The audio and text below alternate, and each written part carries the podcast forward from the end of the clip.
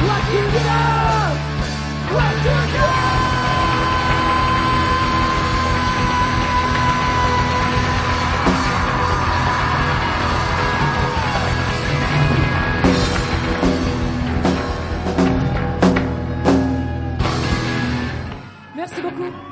On laisse la place à The Decline.